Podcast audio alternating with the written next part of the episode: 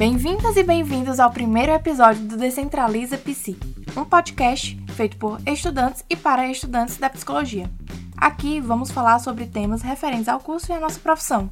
Aqui é Beatriz Calisto, estudante de psicologia, e hoje vamos falar sobre a atuação e inserção das mulheres na psicologia. Dentro da psicologia como profissão, é prevalente a atuação das mulheres, mas vale ressaltar que há uma invisibilidade histórica da importância e da contribuição feminina para o desenvolvimento da teoria psicológica, que pode ser visto quando levamos em consideração os teóricos estudados no curso, que são em sua maioria homens. Segundo o Conselho Federal de Psicologia, as mulheres representam quase a totalidade dos profissionais da área, mas ainda não se tem o reconhecimento e a igualdade dentro da profissão. A psicologia é reconhecida como a profissão das mulheres, mas que ainda presencia uma desigualdade salarial e sem reconhecimento na sua história. Em virtude dessa questão, é necessário apontar como principal fator a pertinência do estereótipo da mulher, como por exemplo o cuidado e a sensibilidade, que são características sempre relacionadas à mulher devido aos preconceitos sobre comportamentos padrões designados como femininos, decorrente da evidência do sistema patriarcal. Diante disso, o lugar da mulher é colocado em pauta. A psicologia é coisa de mulher? E hoje, para falar sobre esse assunto, estamos com três mulheres para nos ajudar a entender como é a atuação da mulher nesse espaço da psicologia. Vou pedir para cada uma delas se apresentar, começando por. Oi, gente, tudo bem? Eu sou Indira, psicóloga, mulher, professora da Unileão. Trabalho, meu trabalho é direcionado às áreas de saúde e educação e hoje, particularmente, eu venho me dedicando ao estudo da violência contra a mulher um tema que me fascina pela questão da, da, dimensão que ele tem hoje, né? E da importância da psicologia na luta contra isso. Jéssica? Oi, gente. É, eu sou Jéssica Queiroga, sou psicóloga. É, também e mais recentemente estou trabalhando com a demanda especificamente de preconceito e discriminação contra a mulher que é uma das formas de violência dessa mulher, particularmente é, o meu foco e também profissional. É, olá, gente. Eu sou Lidiane, eu sou formada em psicologia e atualmente eu desenvolvo pesquisa em relação à mulher negra e população negra, é, mais direcionado à violência.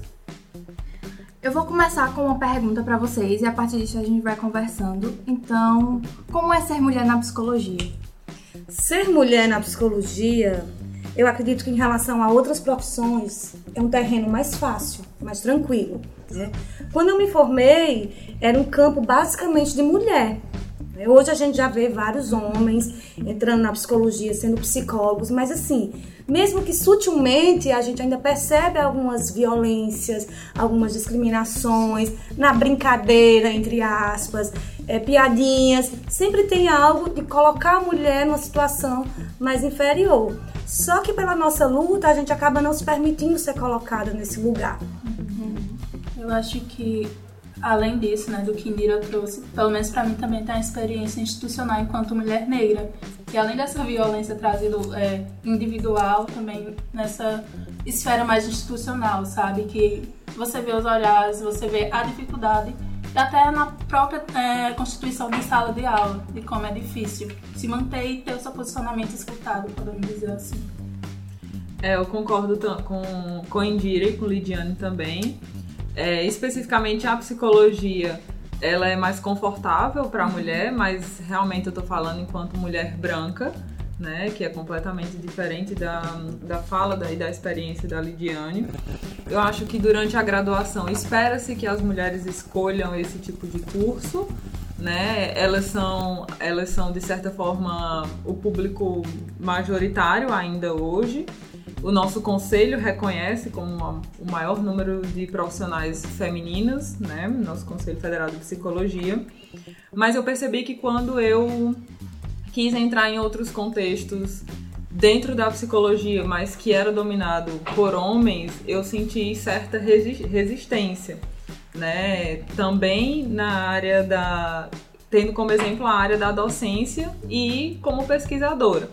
Né? Espera-se que as mulheres não ocupem esses espaços dentro da psicologia e é muito mais é, sugerido, elas são muito mais impulsionadas para irem para a psicologia clínica, que é, um, que é um, um local que entende-se de acolhimento, de aceitação e que são as características sempre atribuídas às mulheres desde quando a gente né, relacionou questões de gênero aí. Uhum. Eu tinha até colocado que a psicologia é dominada pela mulher, mas por quê? Por essa questão de cuidado sempre é atribuído à mulher, né? Sim. De é, colocar essa, realmente a mulher no espaço sempre de cuidadora, uhum. né? E eu acho que, querendo ou não, né, é, é explícito a raiz machista que tem, né, dentro do curso.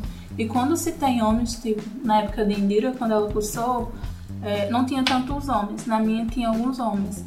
E quando esses homens se expressavam, muitas vezes era de forma muito violenta, sabe? Então, tipo, até que ponto desconstruir essas pessoas, né? Também é, não é um papel nosso enquanto seja docente ou discente. É, eu acho que essa desconstrução desse lugar inferior da mulher é uma luta diária, né? Qualquer pesquisa acadêmica sobre o cuidado era o homem que podia fazer. A mulher apenas exercer a prática do cuidar, como se nós não tivéssemos essa capacidade de pesquisar, de discutir. Então eu acho que o lugar da mulher, ele tem que ser batalhado diariamente. E é, é muito engraçado isso em relação ao lugar da mulher, porque é, o meu TCC foi em relação à violência da mulher, né? Mulher negra, no caso. Aí veio um homem psicólogo discutir isso comigo, sabe? E dizendo que eu não entendia e não estudava sobre aquilo. E eu só fiquei, ah, Nossa. sério? sabe? Tipo, então, o quanto é difícil, pelo menos é, na minha experiência, fazer com que a minha voz e, e, minha, como eu posso dizer, capacidade intelectual seja respeitada, sabe? De que tipo, não, ela tá aqui porque ela sabe o que tá fazendo. Hoje eu estudo também um, um, uma teoria que fala sobre o sexismo ambivalente.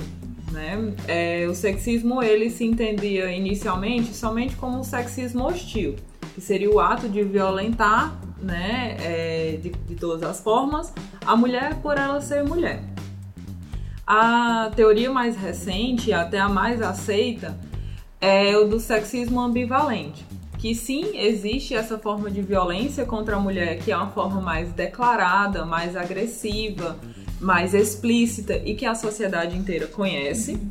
E existe uma, um, um outro fator desse sexismo que seria o sexismo benevolente que está muito associado à imagem que a gente tem de mulher como sensível, como uma pessoa que precisa de proteção, como alguém que do cuidado, alguém responsável pelo cuidar, dão origem ao, a outra faceta do sexismo, que é o sexismo benevolente.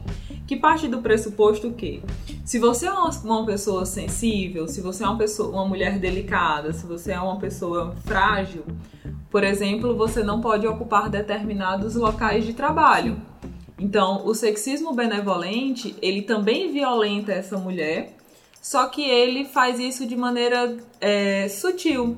As mulheres percebem menos o sexismo benevolente é, e elas sentem ainda uma ambiguidade, porque ao ponto que elas são protegidas, baseadas nesses estereótipos, elas também são privadas e podadas de algumas atitudes ou de estar em alguns lugares. Então é uma herança que a gente traz hoje por, por conta da imagem que se tem da mulher né, como um ser mais, mais frágil, mais sensível, mais delicado e que precisa ser protegido, e que precisa ser orientado, e que precisa ser guiado. Então, isso, isso é muito na, na, isso acontece no nosso dia a dia. Então, o sexismo hostil que a gente começa a discutir muito mais fortemente é algo mais grave. Ele traz consequências físicas, psicológicas mais visíveis, né, mais externas, mais mais forte. Mas o sexismo benevolente, ele também violenta essa mulher, que é quando eu atribuo, por exemplo, o papel de mulher psicóloga à clínica. Quando eu tenho a clínica, o lugar de acolher, de compreensão, que somente essas mulheres, ou seria mais ideal para essas mulheres estarem aí. E não, por exemplo, na psicometria, que é o que eu gosto de estudar, que está ligado ao uso da estatística, que esse conhecimento deveria ser predominantemente masculino. Percebo também. Eu sou mais agressiva no meu discurso. Então todo mundo reclamava que eu era muito agressiva, porque sempre esperava essa pessoa calma, porque psicólogo uhum. que se estressa rápido ou fala alto não é psicóloga, uhum. né? Sempre ter aquela calmaria, entender todo mundo. E não é bem assim, né? A própria clínica, quando Jéssica traz, a clínica infantil sim, também é da mulher, né? Sim, sim. Não é lugar de ocupação do homem. Sim. Por quê, né? Qualquer, qualquer lugar da psicologia da mulher e é do homem. A psicologia é uma profissão de seres humanos para seres humanos que estão preocupados com a subjetividade, com o cuidar, não no cuidar nesse sentido benevolente, né, mas no cuidar de proporcionar conscientização, empoderamento àquele sujeito. Uhum. E aí quando você pergunta, né, por que, que a psicologia é dominada por mulheres, fica muito mais claro, porque uma, o que é que se espera da postura de um psicólogo, ele casa perfeitamente com a postura que a mulher deveria exercer na sociedade. Sim. Então, por que que as mulheres, né, é, precisam estar na psicologia ou preferem estar na psicologia? Porque é completamente diferente o, o, como essa mulher vai ser recebida na psicologia do que em cursos de exatas, por exemplo, do que cursos que são majoritariamente masculinos, né?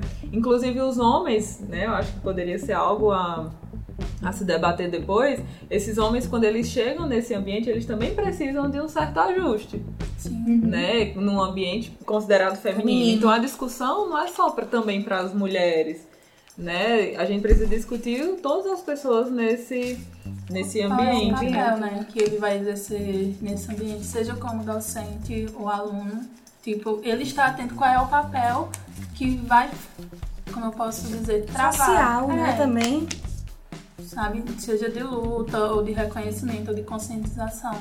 Porque é muito mais difícil é, eu tentar chegar em um professor e dizer sua fala foi machista, sua fala foi racista, do que eu chegar em um aluno, sabe? Porque tem são níveis de complexidade, né? Uhum. Pelo nível de, de, de, poder, podemos dizer assim. E, e, é tão complicado essa cultura, porque às vezes a gente tem que ter cuidado para a gente não estar tá reproduzindo também pequenas coisas machistas e violentas, porque culturalmente nós somos criados assim. Uhum. Né? E a gente encontra alunos e alunas ainda com esse discurso, e a gente também não pode ser muito violento para tentar mostrar a eles que esse não é o lugar, uhum. né? porque senão a gente age tão violento como eles estariam agindo com um discurso mais machista, mais violento contra a mulher.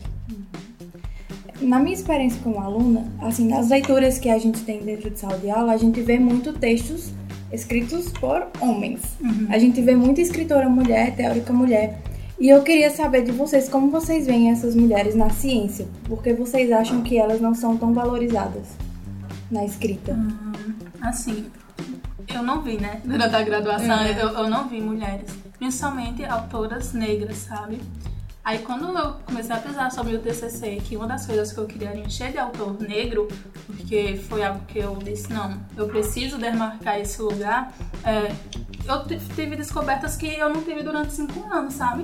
Que a primeira pessoa a trazer a psicanálise pra cá foi uma mulher negra, e que isso não, não foi me contado sabe? E que ela foi muito importante para a história e para a psicanálise aqui no Ceará, só que ninguém sabe disso, ou talvez até sabe, mas que apaga. Aí quando a gente só é, escuta falando, né, no caso dos autores, de homem branco europeu, e que você vai analisar Sim. algumas coisas, a maioria é machista e racista, você se pergunta até que ponto a psicologia está quebrando com é como que se espera, sabe? Que como profissional, como o CRP aconselha a quebrar. Sim. Eu acho que a gente pode pensar toda a psicologia é considerada uma ciência, né? Uhum. Mas eu acho que essa ciência aqui ela vem no sentido de realmente de pesquisador que eu tinha Sim. falado anteriormente. E a gente tem isso, esse, essa, esse histórico muito ligado justamente ao que representa aquela área. A área do pesquisador antigamente, né, daquele que realizava os, que, que criava teorias, era uma área masculina. Sim. As mulheres que se destacavam eram sempre associadas a algum homem. Né? Então elas, sempre, elas, elas eram assistentes do laboratório do psicólogo, elas eram psicólogas colaboradores do, do departamento, eram psicólogas colaboradores do grupo de estudo. Então é, esse papel secundário ele, ele é natural porque era a sociedade machista. Hoje, a gente está quebrando um pouco isso, mas eu penso que na graduação ainda precisa ser mais explorado. Por nossa graduação ser uma formação generalista, o que se estuda são os teóricos, as teorias, as abordagens tradicionais. Tradicionais estão ligadas geralmente a um, um período de conhecimento muito anterior, que era produzido somente pelos homens. E um padrão, né? Quando a gente vai, quando a gente sai da graduação, que a gente começa a ver algo novo, aí a gente começa a perceber que existem mulheres nesse contexto. Sim. Mas ainda assim é uma área da psicologia que ainda tem uma forte influência é, machista, né? ainda tem uma forte influência, uma predominância da, da figura masculina e por isso que é mais difícil essas mulheres elas serem associadas a descobertas de novas teorias, a experimentos novos em psicologia. Então eu acho que reflete a nossa sociedade, né? A- É. Por ter uma graduação que precisamos falar de- dos clássicos, os clássicos A maioria são homens, né? a maioria é homem. E- Mesmo tendo tido muito avanço ainda, Sim. né? A mulher já está pesquisando muito mais.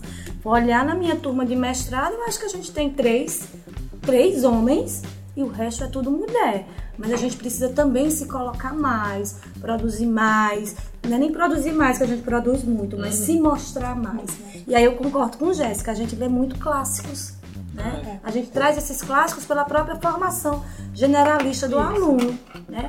E eu acho que também não precisa se esperar para se formar. Né? O aluno ele também tem que ter autonomia na busca do conhecimento dele. Se isso me inquieta, por que, que só trouxe fulano? Não tem nenhuma mulher na área, ele não precisa ficar passivo esperando o professor trazer algo. Vai buscar. Enquanto aluno, você também está pesquisando, está adquirindo mais conhecimento.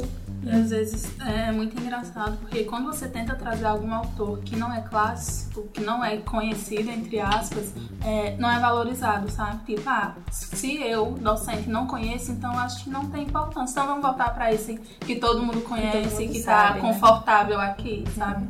É, eu acho que é muito uma questão de poder, porque o machismo é o reflexo do Poder. poder. Porque é, o, o Conselho Federal, ele acho que ele informa que nós, as mulheres, elas preenchem 89%, né, quase 90% da, da nossa profissão. É, então nós sempre somos em maior número, né? Até em questões populacionais, mas o poder não é dado a essa mulher, né? Esse, esse poder, inclusive o poder de fala, de credibilidade, ele é dado a este homem, né? Aos homens que estão ocupando esse lugar. E eu sempre penso, né, que a gente precisa repensar, precisa discutir, precisa debater ah, o que a psicologia está fazendo com essas mulheres. Né? E aí não só falar das minorias, é, não só falar de mulher enquanto minoria, mas também pessoas com alguma deficiência. Sim. Particularmente na minha área de avaliação psicológica, a gente tem pouquíssimas e quase nada de adaptação para pessoas com deficiência. Então a psicologia ela fala tanto de inclusão, tanto de respeito e os profissionais, né? Porque a psicologia é, um é, um, é algo que não existe, é- são pessoas que formam a profissão. Os profissionais eles não não fazem isso na sua prática, né? É, e esse lugar de poder que tu fala, né, construído também, eu faço uma leitura muito que ele também continua por uma questão de medo É. também, né? Esse homem que não consegue descer daquele lugar de poder, né, ele, no- nos campos de trabalho, basicamente que eu tô falando, é o medo dessa mulher que chegou. Dessa mulher que é igual a ele, muitas vezes profissionalmente, tecnicamente, ela consegue superar ele. Então vem esse tom agressivo, às vezes uma fala mais grossa, para ver se cala aquela mulher. Porque o medo de- dessa pessoa que vem e vem a cada dia tomando mais espaço. É, vocês sentem isso muito na docência de vocês, no dia a dia, como professora? Não em relação aos outros professores, mas a, a- a instituição, aos alunos. Não, aula. eu não sinto, assim, eu não sei, Lidiane quanto aluna, Jéssica que tá mais recente, entre aspas, que já tá um tempão aqui, mas eu tô aqui na Leão há 13 anos, né? E eu vejo assim, se você olhar vários cargos de, de coordenação, que são de mulheres, eu nunca senti é, nada direcionado a, a mim, Dira, por ser mulher. Né? Nem algo de me beneficiar por isso ou de me deixar num lugar inferior por ser mulher. Por nenhuma coisa, né? Assim, é, eu baixei o braço em minhas tatuagens, a mamãe faz, a faculdade não vai querer mulher com tatuagem. Não. Aqui é você é você. Né? É. Tem as questões institucionais, como qualquer instituição tem. Né? Diferente de Indira, quando eu era aluna, eu sentia, sabe? E ainda sinto quando, por exemplo, eu chego em alguns lugares para dar palestra e as pessoas olham para mim e dizem, ah, é tu, sabe? Que vai dar. Tipo, recentemente eu fiz uma palestra em uma empresa que eu foi para 30 homens, todos adultos e tal. Aí eu cheguei com minha cara todo mundo perguntou quem eu era e tal. Eu me apresentei e não acreditaram que eu, é, de certa forma, era a psicóloga que ia dar a palestra, uhum. sabe? Aí quando eu comecei a falar, é, eles não calavam a boca. Aí foi quando eu aumentei meu tom, se vocês vão me escutar ou o quê, sabe? E foi aí que eu senti que eles prestaram atenção que tem alguém falando aqui. É, e na faculdade, é, em direitos que não senti, não senti nenhuma dificuldade, né? Eu senti senti principalmente em falas, quando eu tentava falar e minha fala não era validada, ou quando eu apresentava alguma pesquisa, alguma coisa, dizia, ah, mas foi tu que fez, ou de onde tu tirou isso e tal. É, algo mais institucional, assim, podemos dizer, quando eu tinha que resolver algum problema e sempre era uma dificuldade, então eu sempre tinha que brigar duas vezes mais. É tanto que eu saí com essa fama de briguenta, mas não era à toa. né? Porque é como eu conversava com o Júnior. A única forma de eu ser vista e ouvida era falar mais alto. Porque se eu não falasse mais alto era a mesma coisa que nada. E eu sinto isso também quando, né, fora daqui, né? Enquanto mulher negra. Mas eu entendo que é por conta do racismo, sabe? Atrelada à condição de mulher, ainda tem a mulher negra, né? Que é outra violência que o sujeito sofre, né? O sujeito, homem ou mulher, uhum. sendo negro, e no caso, da mulher negra. E querendo ou não, é, de certa forma a sua idade pesa, sabe? Porque é como isso não validar se você fosse boa o suficiente. Se você não tem experiência ou é muito jovem, por exemplo, eu tenho 22 anos, já sou formada. Então quando eu chego em algum ambiente, é, o que se espera é que eu não sei fazer nada, sabe? Quando na verdade eu sei o que eu tô fazendo. Então quando a gente demonstra isso, de certa forma fica, como assim? Essa menina tá conseguindo fazer uhum. alguma coisa, alguma coisa que dá resultado, sabe? Uhum. Perto de um profissional que tá lá há 15 anos. De certa forma, é, essa agressividade desse profissional por estar tá vendo fica muito explícita, né? Não tem nenhuma sutileza, pelo contrário, faz questão de, de evidenciar o quanto não tá gostando, enquanto aquilo incomoda. No caso, aquilo sou eu. Uhum. É, eu acho que eu também me sinto é, privilegiada. Algumas formas de violência eu não sofro só pelo fato de ser branca. Uhum. Né? Então isso me deixa completamente privilegiada em relação a você. Então, você tem experiências de vida que eu nunca vou saber como é, como é, e só pelo fato de ter nascido assim, uhum. né? Sem, sem, sem ter nenhuma interferência de mais nada, só pelo fato de nascer assim. É, mas eu acho que na psicologia eu fui um pouco na contramão do que se esperava que as mulheres desenvolvessem na psicologia, né? Então fui para essa área da, da avaliação psicológica e, e mais precisamente da psicometria. Né? Então espera, espera-se que esse que essa área seja predominantemente masculina e ela é predominantemente masculina. Então nessa área sim, eu, eu senti que é, de alguma forma eu, eu não estava sendo reconhecida. Uhum. E aí, lendo um, um, artigo recente, né, a Elizabeth Croft, em 2018, publicou um artigo que é justamente a experiência na área de trabalho das mulheres da, que trabalham com ciência, tecnologia e matemática.